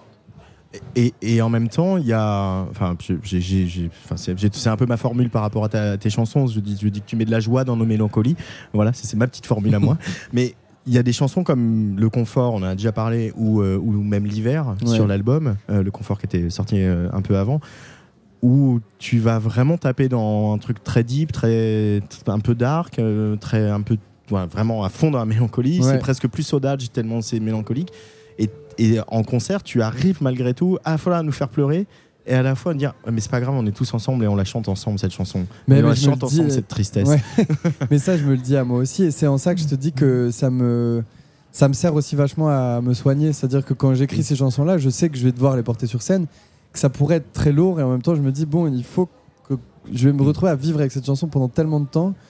Euh, il faut que j'arrive à faire en sorte que quand je la joue, eh ben, il y a quelque chose qui me, qui me soigne, quoi, qui, Mm. qui soigne ces mots que je mets à l'intérieur, ou bien alors qui me réjouissent quand même.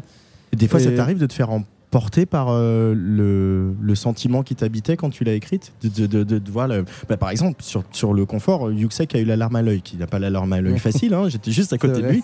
Euh, mais euh, de, de te laisser quand même chavirer par le truc sans. sans, sans par inadvertance Sans presque. Bah, en fait, ouais, ça m'est déjà arrivé de me faire vraiment saisir sur scène. Ouais. Et euh, souvent, c'est pour des raisons vraiment particulières. Par exemple, je vais chanter une chanson qui, qui a un lien assez précis avec quelqu'un et cette personne va être là, par exemple. Ouais. Ça, ça peut être quelque chose d'extrêmement troublant. Je me rappelle par exemple que je m'étais retrouvé à, ma cigale. Il y avait, depuis le, depuis le divorce de mes parents, c'était la première fois que ma mère, ma sœur et mon père se retrouvaient, et moi-même, on se retrouvait dans la même salle. Euh, à- on se retrouvait dans, dans le même endroit, tu vois, dans le même espace. Et je m'étais retrouvé à chanter une chanson qui parlait de. Enfin, je m'étais retrouvé à chanter Lille, en fait, donc Ouais. euh, l'endroit de mon enfance, l'endroit où j'ai grandi. Et, et en plus, il y a une chanson quand même assez, assez triste où ça parle de départ, ça parle de, de quitter une ville, un peu en parallèle de quitter une fille aussi. Et je m'étais retrouvé à me faire complètement saisir par ça, par le fait d'avoir toute ma famille dans la salle. Et ça, ça avait été assez, euh, mais assez, assez beau en fait. Ouais. Je, suis rarement euh, saisi de tristesse, quoi. C'est plus, euh, je vais être d'un coup saisi de, quelque chose de réjouissant ou d'émouvant, mais toujours plutôt du côté positif des choses, je dirais. Alors là, on est un peu saisi de la façade parce que Ouais. le concert vient de commencer. Ouais. Mais c'est euh, c'est- pour ça qu'on vient en festival. Et même, c'est pour ça qu'on fait des concerts. C'est pour Mais se faire saisir aussi. Hein. C'est- pas, ah pas, bah ouais, euh, carrément. Mais pas tu la vois, ce qui m'a hein. saisi, moi, c'est que je suis arrivé et il y avait plein de cuivres qui étaient en train de jouer. Et ça, c'est toujours quelque chose, tu le sais très bien, Antoine, c'est quelque chose qui me saisit le cœur toujours. Et là, j'ai vu qu'il y avait plein de groupes avec des cuivres euh, ce soir et j'ai vu ça en arrivant. Je voyais plein de gars avec des, des- des filles, avec des trombones, avec des, des saxophones et des trompettes et tout. Et ça m'a vraiment réjoui le cœur. Voilà. Ouais, bah peut-être, euh, vas-y, euh, garde ton bugle et monte sur scène avec les autres. hein. Non, je le garde pour mon concert. Et J'espère que tu seras là. Merci Thibaut, t'as même sorti une nouvelle chanson, dis donc. Oui, j'ai sorti une nouvelle chanson. Il y en a d'autres qui arrivent. Mais et voilà. ce soir, on la joue cette nouvelle chanson. j'ai entendu la balance, ouais. Mais ça va, tu t'ennuies pas trop quand même. Hein Ben pas du tout, mais, mais si, mais j'adore ça vraiment. si je, je m'ennuie, mais j'aime beaucoup m'ennuyer. Merci, euh, Voyou. Merci à toi. On va écouter cette euh, nouvelle chanson donc euh, qui vient de sortir qui s'appelle D'amour et d'insouciance. Euh, et je rappelle que tu seras à l'Olympia le 31 janvier et dans une grosse heure ici à Marseille à la Fiesta des Suds. Merci beaucoup. Je m'ennuie à mourir depuis ce matin. J'ai dans la tête des idées bêtes, je pense à rien. Je regarde le vide, sauf quelquefois. Où le soleil s'invite à ma fenêtre et change la poussière en paillettes. Comme c'est joli, ça me divertit. Puis nuage passe, poussière s'efface, alors à nouveau je m'ennuie. Seul dans mon nid, ça me rend heureux d'écrire des chansons sur ces instants merveilleux. Et dans mon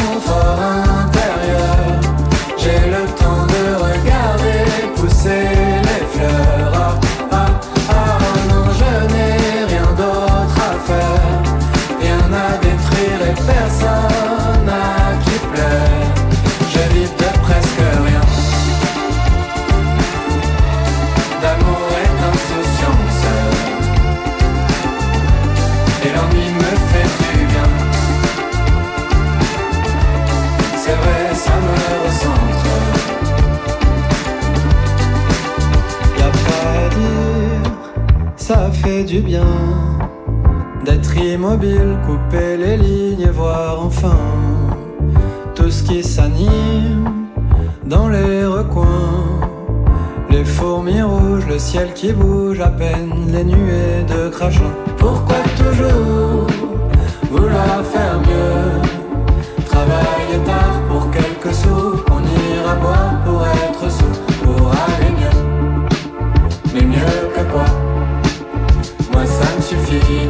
l'air avec mes bras. Et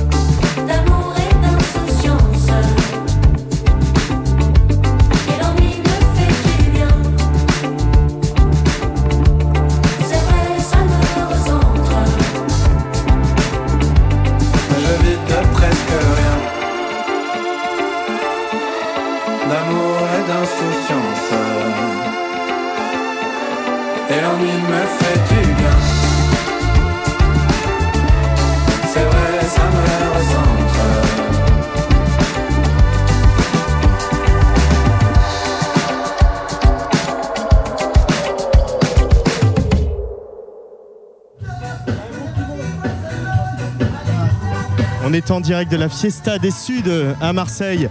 Euh, Fiesta des Suds, on est en direct du J4. On sera là aussi demain pour vous retransmettre le live de la grecque Marina Sati.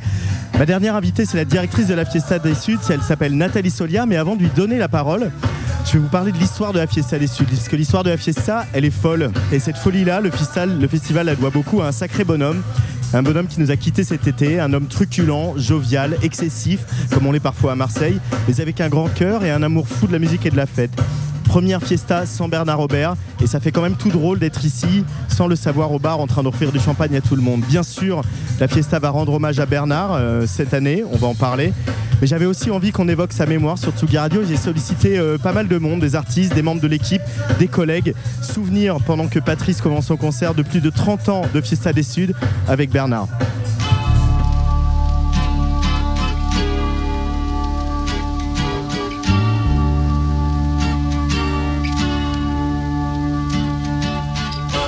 Bernard Robert et Latinissimo euh, m'ont permis pendant 15 ans de m'exprimer à Marseille chez moi, euh, que ce soit en live, en DJ, en clôture de festival ou alors en plein milieu de soirée. Voilà, j'ai même remplacé euh, un plateau extérieur qui était annulé à cause de la pluie et j'ai dû jouer de 9h du soir à 5h du matin à l'intérieur pour pallier l'annulation.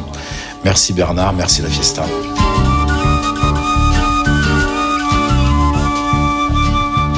Personnalité très conviviale, amoureux de la musique, des musiques dans toute leur diversité, il avait un sens de la fête très développé. Partout, Bernard voyageait avec sa naturelle convivialité et savait partager ce sens de la fête marseillais avec les professionnels et les habitants de tous les pays. Les rencontres qui changent une vie sont rares et Bernard a marqué la mienne à tout jamais. Et lorsque je l'ai rencontré, sa vision d'un festival et plus généralement de la fête était unique. Sa fiesta était populaire, on pouvait venir y danser, voir des expos, manger ou rester accoudé au comptoir, se rencontrer, se côtoyer occasionnellement voir en concert. Et c'était vraiment lui le chef d'orchestre de ce joyeux désordre. Bernard Robert m'a un soir accueilli avec une générosité sans égale dans cet endroit mythique des docks du Sud qu'il avait inventé et créé afin de donner à toute la musique du monde et du cœur l'opportunité de faire danser tous ceux et celles qui découvraient que ce monde peut être si proche, même si on le sait immense. Il avait cette force d'âme qui permettait à des hommes et des femmes de se croiser et s'embrasser sous les lampions de la fête. Pour moi, c'était vraiment le leader charismatique euh, de cette euh, folie euh, qui a été la fiesta chaque année et cette aventure humaine. C'est quelqu'un qui emportait tout sur son passage et on l'admirait autant qu'il pouvait vraiment nous agacer par moments. Et deux souvenirs présents importants, c'est une espèce de, de folle fête dans Barcelone où on est parti en minibus, on était plus de 10 et on a fait la fête jusqu'au bout de la nuit. euh, dans une ancienne gare où ils avaient installé des scènes. Enfin, c'était assez incroyable. Il y avait des concerts au milieu d'une gare. Nous, on buvait des verres dans les consignes qui étaient le VIP et, on, on a fait la fête jusqu'au bout de la nuit. Moi, je me disais, mais moi, cette vie, c'est celle-là que j'aime. Et le deuxième souvenir, c'est effectivement euh, le soir de l'incendie euh, du Dog des Suds, la salle qui a abrité euh, pour majorité la Fiesta des Suds. Le 5 septembre 2005, la foudre est tombée sur la salle du Doc des Suds, là où devait avoir lieu la fiesta, même pas un mois après. Nous étions tous horriblement abattus, désespérés. On, se on avait l'impression que le ciel nous était tombé sur la tête. Notre ami Bernard, il a redressé la tête et il a dit Rien n'abattra la fiesta. La fiesta aura lieu. Et la fiesta 2006 compte parmi les plus belles fiestas qui aient jamais eu lieu. Vraiment, Bernard Robert était un homme exceptionnel.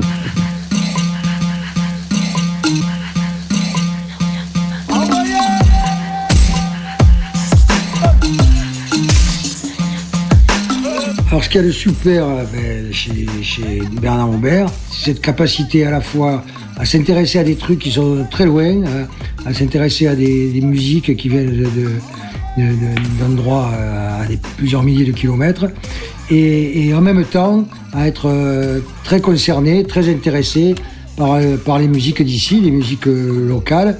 Et voilà, donc je dirais que comme on dit dans Massilia Sound System, un, grand valable. Bernard, c'était vraiment quelqu'un qui touchait en plein cœur tous ceux qui croisaient son chemin. Et pour ma part, aussi, je me souviendrai de cet homme inspirant, curieux, calme mais rebelle, et qui avait un sourire toujours coquin, et, et avec beaucoup d'humour aussi, qui pointait à chaque instant, et cette volonté intacte de, de bousculer les choses. On a été très peinés d'apprendre euh, la disparition de Bernard. Euh, parce que lui les Fiesta des Suds euh, ont une place euh, très importante pour nous, car ils sont soutenus depuis nos, tout débuts, et c'était toujours un, plaisir de le croiser. C'est clairement une personnalité qui va manquer à la scène musicale marseillaise. Et oui, en direct de l'Estac pour notre ami Bernard Aubé. Un salut de la traverse Bovis. Traverse Bovis Avec la mer que tu voyais chaque matin. avant d'aller peupler le firmament et les étoiles. Wouh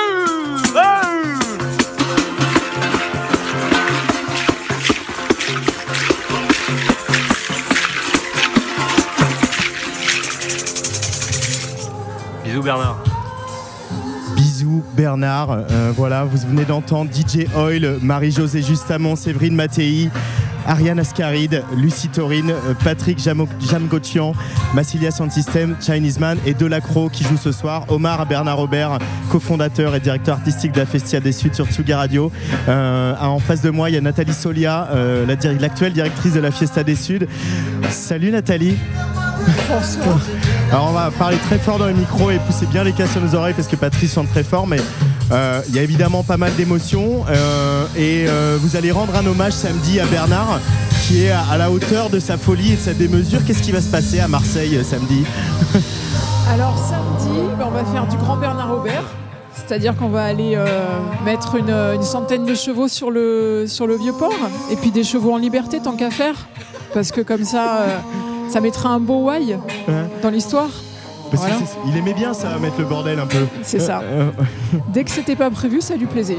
Forcément. Parce que là, du coup, Marseille, il y, a- il y a deux matchs ce soir. Il y a des supporters de partout. Il y a un festival. Samedi, il y, a 100, euh, il y a 100 chevaux en liberté sur la Canebière et sur le Vieux-Port. Euh, ça, ça se passe bien avec les autorités, la préfecture euh, les tout va bien. Tout va bien. Bah écoute, je pense que je pense qu'on aurait déjà eu des nouvelles, non? Je sais pas. Mon téléphone est par là. Tout, tout se passe bien. J'ai l'impression. Évidemment, il y a un peu d'émotion ce soir, mais le plus bel hommage qu'on peut rendre à Bernard, c'est de, con- de continuer l'héritage de son héritage, ce qu'il avait vu en 92, l'idée d'un rassemblement populaire et en même temps exigeant, euh, d'un rassemblement fédérateur, mais en même temps euh, avec des musiques qu'on n'entend jamais ailleurs. Euh, et c'est ça ce qui se passe cette année, et c'est ça que vous avez voulu faire, Nathalie? Oui, tout à fait. oui, oui, euh, bah voilà. Bernard, il nous a tracé la voie, il nous a ouvert la voie. On- voit à peu près là où on veut aller. On est sur, donc trois scènes euh, pendant les, trois soirées avec 10 artistes par soir, avec euh, bah, des têtes d'affiche, mais également des, artistes euh, émergents, des découvertes locales ou nationales. Bah, on essaye d'être à la hauteur de, l'héritage qu'il nous a laissé. Et puis voilà, euh, d'avoir un lieu euh, ben, qui est assez magique, en bord de mer, avec, euh, un décor, un univers qu'on a voulu créer. que les gens, quand ils arrivent dans, ce- dans cet espace dédié à la musique, ils, bah, ils aillent de découverte en découverte et qu'ils passent un, excellent moment et qu'ils s'en rappellent toute leur vie. On essaye, en tout cas. C'est quoi les valeurs de la fiesta pour toi, Nathalie Solia? Alors, euh, vaste question, vaste sujet, mais euh, on va dire que la valeur, euh, la valeur principale pour moi, c'est euh, sans doute euh, la solidarité, je pense. C'est euh, la valeur, euh, enfin, c'est ce qui nous conduit à, à faire en sorte chaque année de, bah, de continuer à proposer un spectacle de qualité, euh, une ambiance de qualité à des gens qui sont pas forcément, euh, euh, qui n'ont pas forcément l'habitude de venir à des concerts ou euh, à des festivals avec un tarif de place qui est euh, très euh, accessible, qu'on garde accessible, grâce d'ailleurs aux subventions publiques, il ne faut pas se, leurrer, et, euh, et aussi une politique d'invitation qui est, qui est très volontariste et, qui est dirigée vers, vers des populations qui sont parfois très éloignées de la culture. Donc ça, on y tient d'année en année. Voilà. Là, il y a un hommage à Bernard. Il y, a un- euh, il y a un autre hommage à Bernard qui a lieu juste à côté d'ici. C'est euh, c'est, euh, la renaissance de la Bodega. La Bodega, voilà, pour raconter un petit peu l'histoire, c'était un lieu plutôt privé, pro, d'after au doc. Non, pas pro. Non, non, non, au contraire. c'est- La Bodega, en fait, tout le monde s'y retrouvait. C'était pas du tout privé. C'est juste que, comme c'était un tout petit espace dans un grand, grand espace de festival, ben, on se retrouvait tous dans cette Bodega euh, à transpirer tout ce qu'on pouvait. Puis au moment où on n'en pouvait plus de transpirer, on sortait, d'autres nous remplaçaient. Et c'était très, très mélangé. Au contraire, euh, elle est assez mythique pour ça, cette Bodega. Et du coup, a- il y a eu l'incendie, donc la, la, la bodega a été déplacée. Et là, vous avez recréé la bodega ici euh, au J4 euh, avec un parquet, etc. pour, les- pour retrouver cette espèce d'énergie. Comme on dit, on a mis tous les marqueurs possibles de la bodega, le parquet, le comptoir avec le DJ derrière. on va mettre de la bonne, mu- bonne vieille bonne musique euh, fiestesque.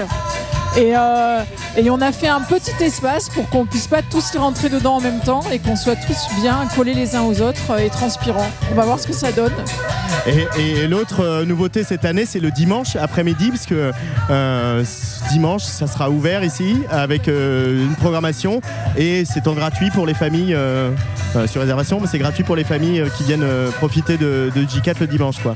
C'est ça, en fait, traditionnellement, la, la fiesta s'est toujours intéressée au public jeune. Il faut pas oublier bah, justement Bernard Aubert euh, et Catherine Vessieux à l'époque aussi étaient, euh, euh, tous deux éducateurs. C'est de là qu'ils viennent. Donc ils ont vraiment, enfin, en tout cas, Bernard a toujours eu à l'esprit de pouvoir amener le public jeune vers la culture par tous les moyens.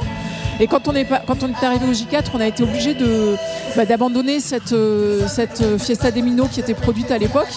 Et puis euh, on s'est aperçu en démontant, le, dimanche dans la journée la Fiesta des Suds que les familles venaient sur le J4 se promener et se retrouver avec les engins de chantier, les barrières, la poussière en bord de mer avec le démontage de la Fiesta. On s'est dit mais en fait ouvrons la fiesta aux familles qui viennent euh, au bord de mer euh, le dimanche après-midi. Retrouvons euh, le jeune public de la fiesta et c'est ce qu'on ce qu'on a fait. On est allé voir la, la ville de Marseille qui, nous- qui a été totalement d'accord pour nous suivre sur euh, une proposition gratuite parce que c'était important aussi, toujours dans cette volonté d'ouvrir euh, le d'ouvrir la fiesta au, au plus grand nombre. Et notamment, il y aura Fada Freddy euh, qui va jouer dimanche. En tout cas, merci beaucoup Nathalie Solia. Merci, moi on est ravis de, venir et d'être là sur Tsugi Radio ici, particulièrement cette année. C'était vraiment important. Mais c'est aussi important pour tous les artistes qu'on va voir, les artistes qu'on qu'on aime. Voilà, tu étais contente de rencontrer Voyou juste avant. Moi, je suis content de retrouver Patrice après, euh, après ces années de silence. Merci en tout cas beaucoup. Il y aura un anglais euh, qui va être euh, là samedi avec lequel on va terminer l'émission. Je voudrais aussi remercier Olivier Rey, Léa Durand, Laurence Pain, toutes les équipes de la Fiesta des Suds. Demain, on est encore là puisqu'on va vous diffuser le live de la grecque Marina Sati en direct à 22h30. Et c'est donc Luc Leroy qui va nous lancer le dernier disque de cette émission, l'anglais Kamal Williams qui sera là à la Fiesta samedi. L'album vient de sortir, il s'appelle Stings. Kamal Williams donc jouera samedi soir. Et moi, je vous dis gros bisous, à demain.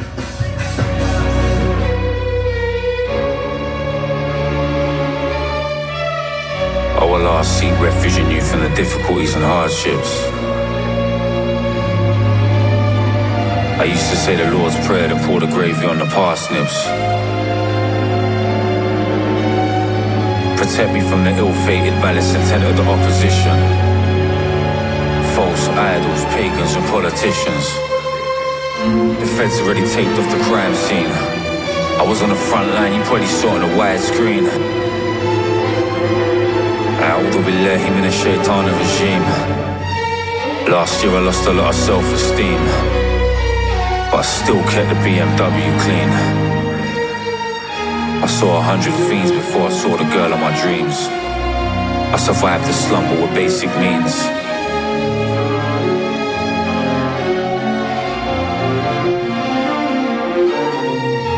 untraceable when I made the maneuver. I reference Rumi, most of you reference rumors. You never believed in karma, now you staring at a shooter. I heard the slander you were sat behind a computer. But you're not better informed. This kid just weathered the storm.